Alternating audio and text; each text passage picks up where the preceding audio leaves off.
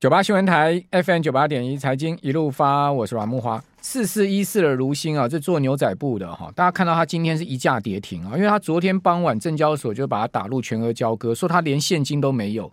哦，那如新呢，今天爆出来还不止这个事情，大家最近都在讲国安基金啊，但很少人讲到国发基金。哦，国发基金啊，它是有去投资如新的哦。哦，那它到底是为什么会去投资如新呢？如新这家公司如今爆出了这么大的问题哈。哦呃，这个如新呢改派这个法人董事啊，引引发争议。国发基金居然今天回应说啊，他七月十五号才知道，好，如新在今年七月十五号通知下午召开董事会改选董事长、总经理。国发基金在七月十五号当天才知道，好，如新早在二月下旬就改改派了董事代表。那你的国发基金投资如新，你国发基金的呃在如新的代表人你在干什么呢？是不是？这实在太扯了哈。那呃，如新爆发财务危机哦，国发基金今天说呢，要打集体诉讼求偿哦，创下首例。他连现金都没有，你要求偿什么啊？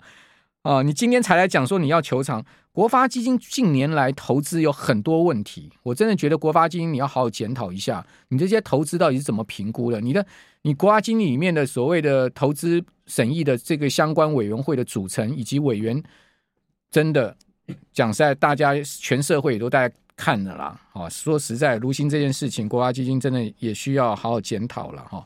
呃，推算已经账面损失超过十一亿，将近十二亿了，这不是就是呃国家的财富吗？好，那这个事情就讲到这边吧。好，那我们今天要来谈更重要的事情，谈整个景气大环境的事情啊。我们今天呃现场来到的是财讯双周刊的副总编辑林宏达。宏达兄在我们节目现场，宏达你好，是各位听众朋友大家好。好，宏达今天要来跟我们谈那个 魏哲家的一句话哦，让大家惊讶说呢，这个半导体的景气是不是出现了代工的状况，是不是有这个警讯？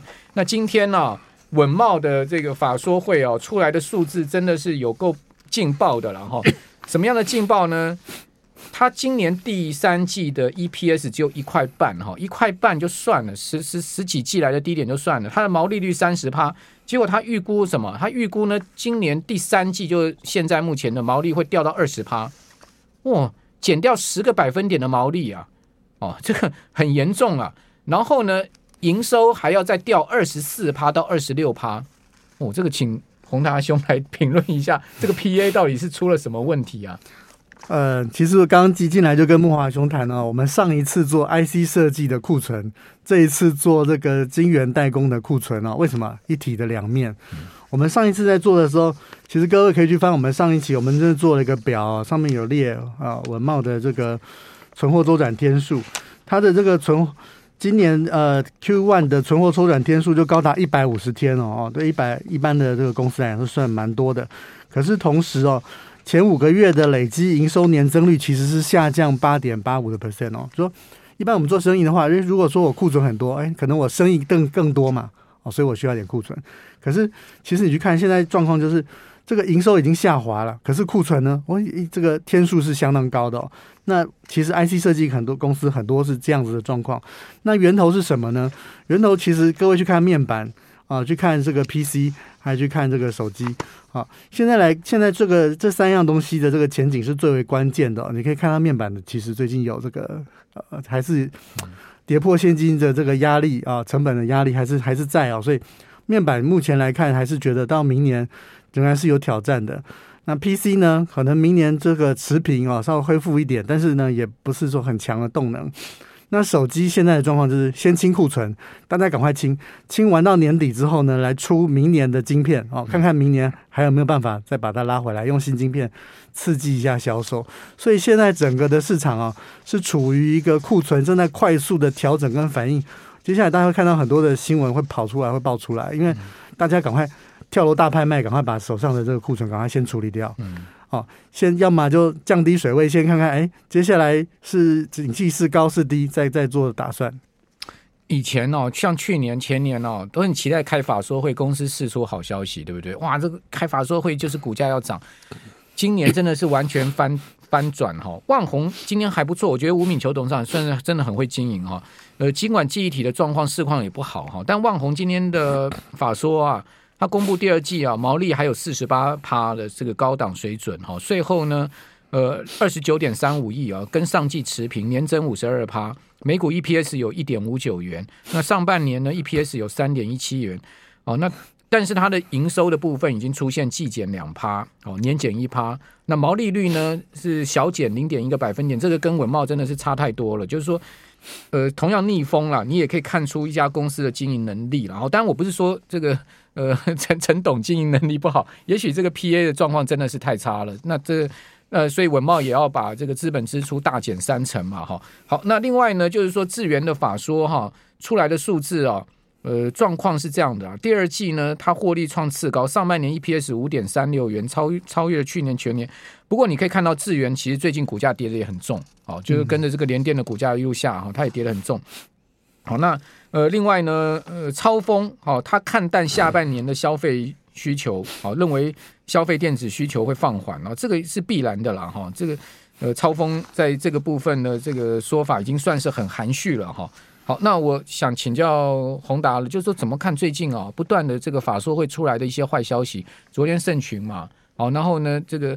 呃，那个板卡大厂的这个讯呃讯呃汉讯的老总是在活动上讲了一番话，而且他讲话也很直接啊，讲的真的是有够劲爆啊。那另外呃，明天是联发科哇重头戏了，联电啊双联的法说会啊，这这这这这这一连串的法说会，你的总整体观察是什么？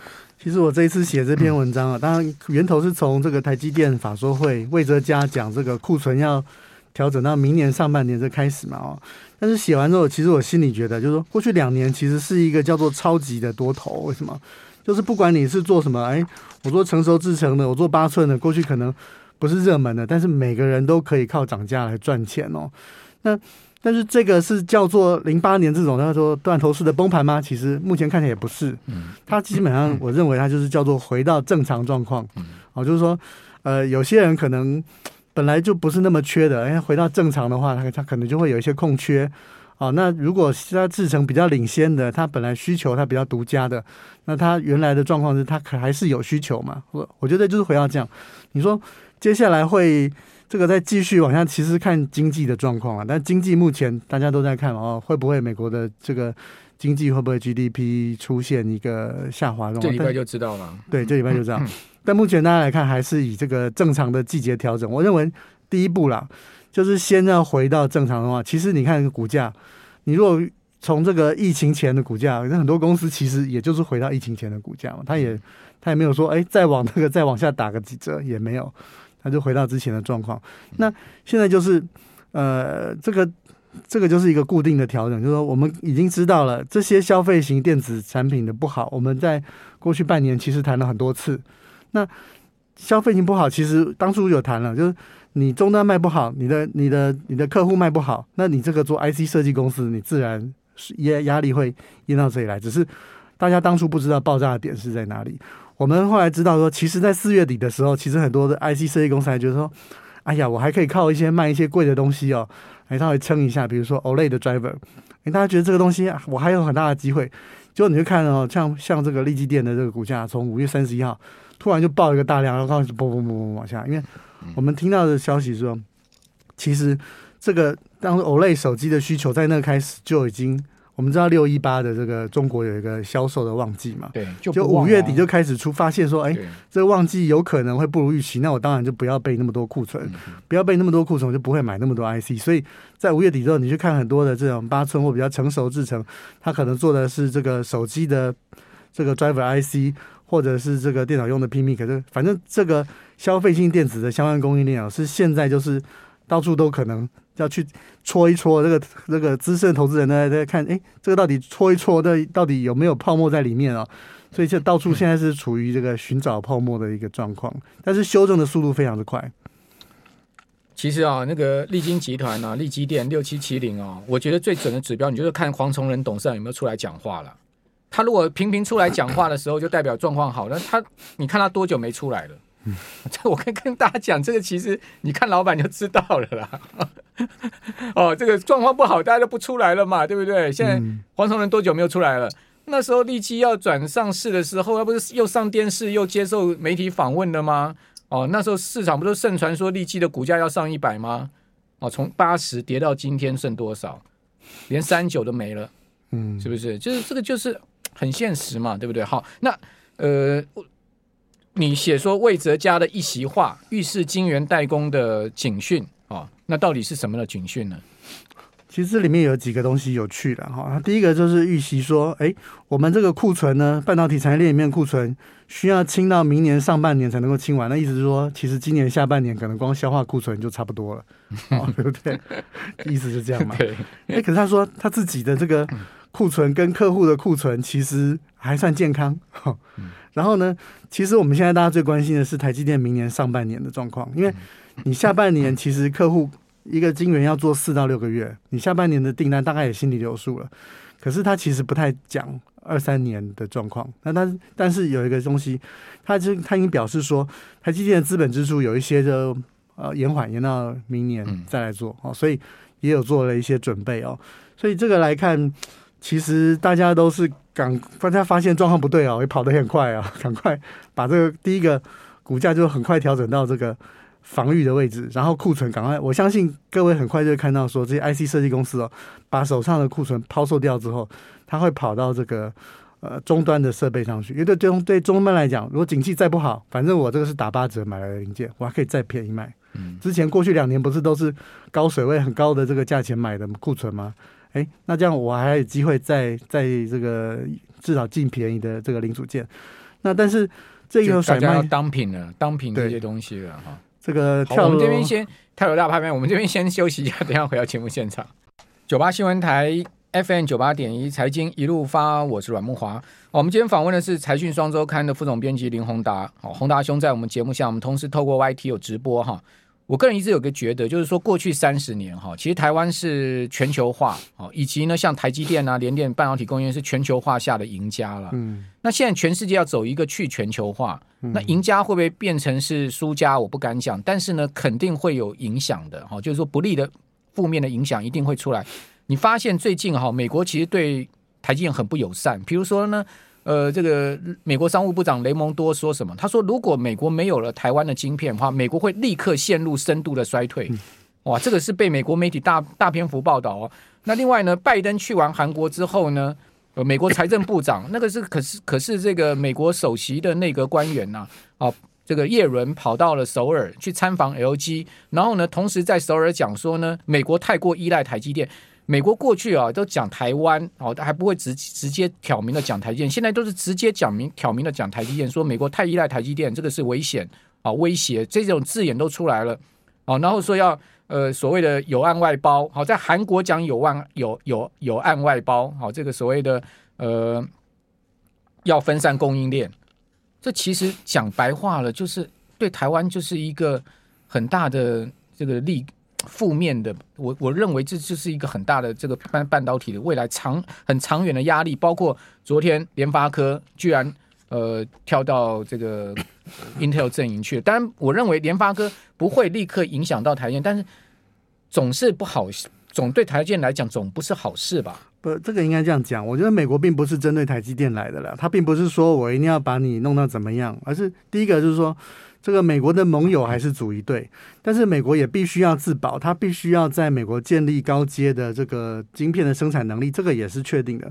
所以，在我来看，它其实呃，台积电跟 Intel 其实是竞合，就是说我其实你仔细看，Intel 其实下单给台积电，他是他客户，然后呢，同时他也要跟他竞争哈。那其实，在在我这一次，我倒觉得这一次的这个联发科来看。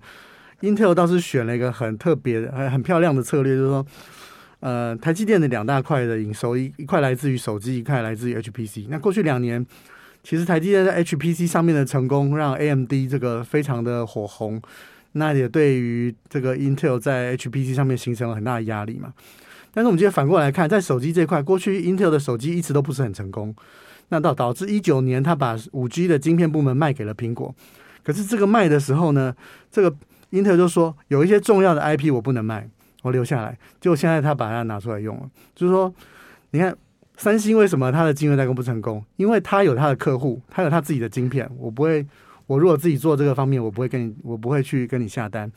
那同样的，我如果做高性能运算，我要去下这个 Intel 比较困难嘛。可是手机这边，因为手机 Intel 没有这方面的这个晶片跟产品。那各位看，现在其实高通已经是 H 呃 Intel 这个 Foundry 的客户了。那再加上联发科，那当然大概它发酵也需要一点时间。但是我认为啦，在晶圆代工这个领域，其实最重要的并不是说，哎，我拥有什么样这个独一无二的这个技术，而是说建一个生态系，让客户呢必须要用你的 IP，用你的制程，我所有东西都像用我。就把你变成好像我自己家一样，而且我也离不开你。嗯，Intel 现在正在做这件事情，而且看起来它在手机这边还是有进度的。那这这也是台积电帮 AMD 成功的一个系统嘛？对对啊，AMD 有今天其实也是靠台积电的生态系啊。对，因为我不是只是对给你制成，我还有 IP 啊，对对不对？我告诉你，还有一些设计，我我几个好的设计，你选择用，甚至我帮你建议方向怎么走，或者你你的晶片上面怎么样互联去增加你的那个效能。比如说英特尔为什么后来进这么快？听说是它很多的小的这个运算的单位哦，我可以快速的用台积电的这个 IP 把它连在一起，我就变成哎两连两颗就算力放大两倍，连四颗放大四倍。哎，这样子哦，Intel 其实就。像吃了大补丸因为 AMD 就就因为这样，它增加了很高的一个。台积电的大客户会不会掉？哦，台积电最大客户是苹果，百分之二十五的这个营收，好来自于苹果。第二大呢，基本上应该是 AMD 吧。好，那另第三大可能是高呃博通吧。哦，第四大应该就联发科。联发科我知道占台积电营收大概七八趴吧。嗯。哦，那第五大呃应该就是辉达吧。嗯。好，那这些客户有没有可能会掉单？哦，比如说苹果。很多人讲说苹果一定是死忠联呃台积电，我认为不见得哦。大家知道，其实，在 A 呃 A 六晶片之前，应该是 A 六晶片吧？A 六晶片之前，其实苹果的单是下给三星的，哦，对，还有台积电两个一起啊。A 六呃 A 七 A 八 A 九是两家一起了，对。然后到 A 九之后，A 十就是台积电独吃了，一直到现在嘛。对，因为三星 A 九出问题嘛。我我觉得还是客户最重要啦，几奈米制程那是一回事。对，所以我现在就请教你，你觉得有没有可能会掉客户？我觉得第一个啦，我觉得第一个现在谈这个 Intel Foundry 的这个竞争力，我们还要再继续看啊、哦。你产能怎么样？IP 怎么样？客户第一颗出来的这个状况怎么样？这个都要等到明年，甚至在更晚才会知道。那第二个，我觉得在这个高速运算这边会比较困难，因为 Intel 现在还是有很多的产品，它还是先在在高速运算这边，它还是有三星这样子的一个挑战。哎，我如果哎，我 AMD，我我自己做这个处理器，我同时下单给 Intel 做做 CPU，这个不太合理吧？对不对？不可能嘛，对。然后绘图卡，你说 NVIDIA，嗯，NVIDIA 能够教你说，哎，我这个设计里面我的绘图卡怎么设计的，然后怎么制造，通通交给 Intel 吗？这不行啊。它可以下给三星啊？啊，对，但但是我们现在谈 Intel 嘛，对。所以在 Intel 有自己有产品的部分，我觉得目前看起来几率还是不太大。嗯。这个辉达就下就有这个三星、台积电两边压的问题啊。因为三星没有绘图卡在跟 NVIDIA 竞争，啊，所以啊，所以大家不要觉得说辉达很死忠台积电，没有哦，辉达是很见风转舵的哦。那做生意就是做生意，啊，对对是是，商场上没有绝对的敌人，也没有永远的朋友嘛。对，好，哦，那你怎么看联发科下单十六纳米这个给 Intel 呢？我觉得你只是一个意思意思，晶片法案之前配合演出，还是真的玩真的？还是玩真的？那他们本来就有合作，在 Data Card 这边这个新闻稿里也有写。嗯、第二个，这个联发科的执行长蔡立行啊，很了解台积电吧？嗯、对不对？然这次新闻稿里面呃署名的另外一位副总蔡能贤，其实他也是台积电屏保部门多年的副总经理，他也非常了解。不止了解台积电，我相信他们也都非常了解 Intel。所以我觉得他们也没有必要说，哎，Intel，我说 Intel 说，哎，我有好多 IP。哦，可以帮助你在射频方面，帮助你在低功耗方面，大家合作。然后获得五 G，我们刚刚讲，它会留很多五 G 的一些 IP，哦，它也可以用在联发科身上，跟联发科合作嘛，用晶圆代工的逻辑。所以我仍然认为，这个这个就事论事，从商业来看，这还是一个合理的选择。明天，明天联电的法说会能给出市场一个好消息吗？还是还有八月二号的世界的法说会？哇，这个可是两大看点呢。你记不记得王石曾经说过，二十八纳米明年会供过？那就第一次法说会，今年第一次三月时候说的啊，不要说过。对啊，那时候就造成震撼了。是啊，所以现在就是倒是 Intel 跟这个来用二十二纳米进来的时候，这些。呃比较成熟制成的这些公司哦，要怎么样来因 Intel 的动作？我想这个恐怕是更为直接的哦。这、嗯、是法说会上值得这个投资人去问。呃，不管是世界先进还是联电，哎，你们怎么看 Intel 这个动作？今天外资报告已经出来了嘛？说呃，联发科转单转单二十五趴给 Intel 的话，哦，就是十六纳米转单二十五趴给 Intel 的话，联呃会影响联电营收两趴，台积电千分之五嘛？外资已经评估出来了。因为成熟制程其实大部分还是下在这些啊联电、世界性这些公司，力积电，对不对？嗯、所以我们刚刚谈台积电，其实真的影响大的应该会是。这些啊，以二十八纳米为主的这些公司，那你觉得联发科会跟 Intel 再往更高阶的合作发展吗？这个是也是很多法人抗胜的一个问题。哎，就是我认为的都是合理的啊。你看最近联发科也说，哎，我到美国中部去设一个 IC 的这个中心嘛。哦，如果客户也要求，哎，如果比如说最近也有传出来说，哎，苹果跟联发科可能有一点合作嘛。那如果如果大家双方都有生意做，客户也认为要这样的情况之下，那有继续的合作也不是不可能的事情，因为他们并没有产品上的冲突。好，Anyway，这个半导体过去两年顺风顺水日子是过去了，你要回到正常。对啊，这就是过去了，所以大家不要再寄望什么呃超额利润。好，那呃回到联准会这个礼拜，是因为我们有听众朋友问说，哎，你觉得升三码跟四码有没有差别？我们这一期同事有写，其实最关键的还是要看美元指数。嗯，那如果呃，你看最近其实市场都好像在呃震荡的幅度在降低了哦。对。所以大家在观望说，如果美元指数的这个呃升幅不是太大的话，也许有可能哦，或者最近的通膨，你看小麦的价格还有石油价格都略微有一点这个和缓。所以在这么紧绷、这么多负面的讯息底下。如果有一些这个比较和缓的消息，也许市场会有一些不一样的一些反应。现在目前看到，呃，CME Fed Watch 的几率升三码是八十趴。那以联准会过去几次会议哦，它都会配合市场的预期了。也就是说，这一次会议升三码应该是铁定了，应该不会像野村讲到升四码，因为现在市场已经是惊魂甫定了嘛。联总会再给出一个意外的牌的话，那恐怕他会怕更刺激市场。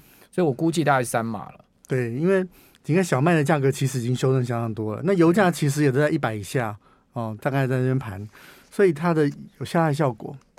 好，呃，原原物料价格下来哈，油价下来，对美国通膨确实有缓解作用。嗯、哦，只不过说美国现在另外一个通膨问题就是那个公司工资物价螺旋上升的问题。嗯，哦，这个通膨的结构就很难说呃一时三刻能改变了哈。哦好吧，不管怎么讲，今年确实是一个比较多事之秋之一年哈。我们还是持续要关注市场各种讯息面的变化。我们再请宏达来帮我们持续关注，谢谢宏达。好，谢谢。好，